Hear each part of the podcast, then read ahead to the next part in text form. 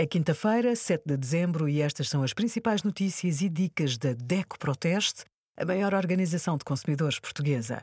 Hoje, em DECO.proteste.pt, sugerimos quais as fritadeiras mais fiáveis, que vinho servir com uma tábua de queijos e desconto até 20% nos bilhetes da Rede Nacional de Expressos com o cartão DECO Proteste Descontos.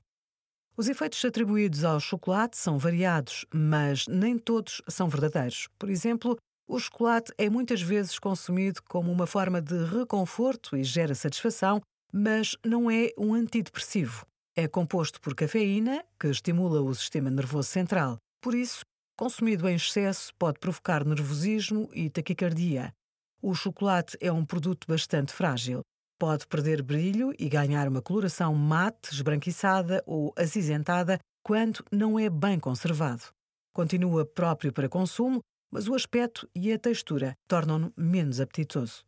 Obrigada por acompanhar a DECO Proteste, a contribuir para consumidores mais informados, participativos e exigentes. Visite o nosso site em deco.proteste.pt.